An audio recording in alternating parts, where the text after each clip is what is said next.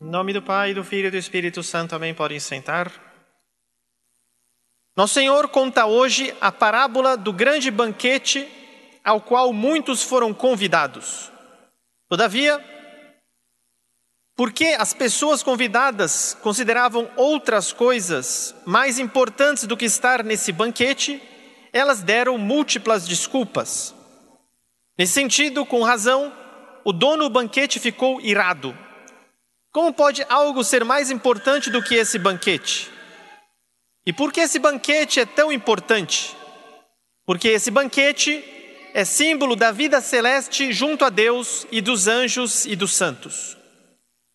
Como pode alguém preferir alguma coisa terrena, um boi, uma casa, uma pessoa, ao grande bem celeste que é o próprio Deus?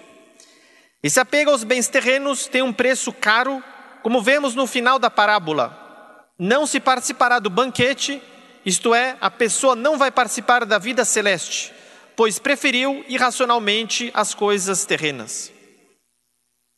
Esse é um perigo grave que constantemente estamos expostos enquanto somos peregrinos aqui na terra.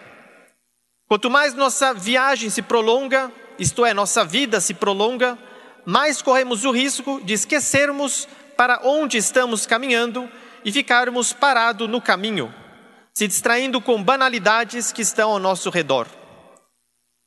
É por isso que é muito importante a meditação, para sempre redirecionarmos a nossa vida no bom sentido. Assim, como quando não sabemos um caminho nas ruas de São Paulo para chegar a um determinado destino, precisamos olhar várias e repetidas vezes no GPS para não errarmos o caminho. Assim também, como nenhum de nós sabe exatamente o caminho para o céu, pois ainda não esteve lá, é preciso olhar para esse GPS, isto é, a nossa meditação católica, para não pegarmos uma rua errada na vida, cujo retorno talvez seja muito difícil e muito distante. Algumas pessoas reclamam de cometerem sempre os mesmos erros reiteradamente. E a causa disso é bem simples: falta meditação. Se vivemos como que no modo automático, facilmente faremos os mesmos erros quando as mesmas situações se repetirem. Mas se meditamos, podemos prever e mudar nossa atitude e evitar essa mesma repetição. Quando queremos vencer algum pecado, seja grave, seja leve, é preciso revisar quais os passos que antecederam esse pecado. Muitas vezes a resposta se encontra justamente lá. Na hora da confissão, estamos dispostos a odiar o pecado, que é o último passo e o produto final, por assim dizer. Mas não vemos que precisamos odiar também certas escolhas que não parecem pecado em si, mas que, na nossa condição particular, preparam o caminho para a queda. Obviamente, isso leva tempo, por isso é importante reservar um tempo para a meditação do mesmo modo como reservamos tempo para tantas outras coisas nas nossas vidas.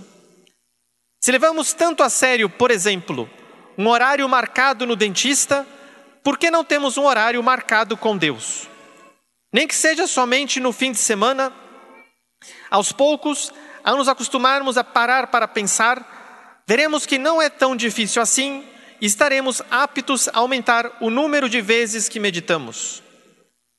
Não é preciso seguir nenhuma fórmula mágica para meditar.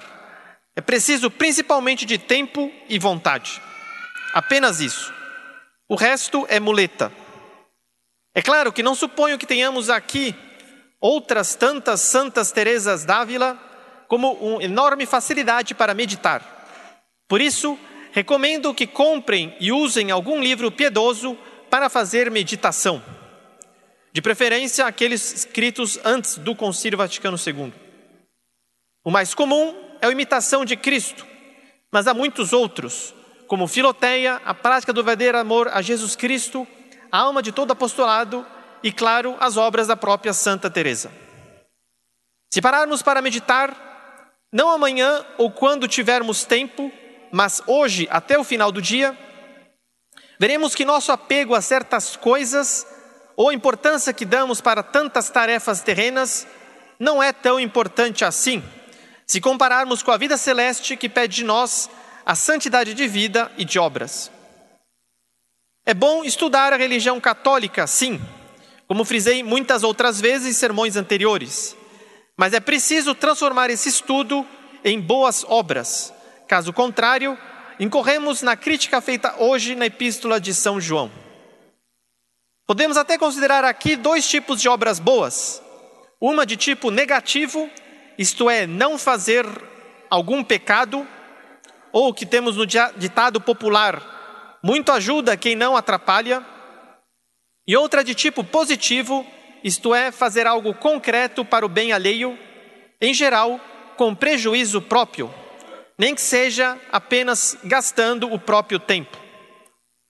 Se entendemos que o tempo é de Deus e é para Deus, então a meditação e as boas obras positivas não são algo que vai contra a nossa vida.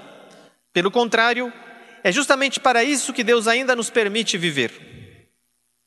Vejamos se não estamos a dar desculpas para o nosso anjo da guarda para não meditarmos, como muitos deram desculpas na parábola de hoje. Aliás, temos uma vantagem em relação à parábola, pois ela, de certo modo, é fatalista, isto é, quem deu desculpas ao dono do banquete não tem mais como se corrigir, pois a história está fixada. Nós não, nós podemos mudar. Se no momento também demos tais desculpas a Deus, podemos nos arrepender e mudar de atitude, criando uma nova história que sobrescreve essa de final triste. Uma primeira e simples mudança que podemos fazer agora é parar de nos distrair no celular ou com outras coisas e prestar de fato atenção na missa como ocasião para se relacionar com Deus e adorá-lo. Que Nossa Senhora da Esperança nos conceda a graça de sempre vermos o futuro como uma oportunidade de compensar nossas más escolhas do passado. Em nome do Pai, do Filho e do Espírito Santo. Amém.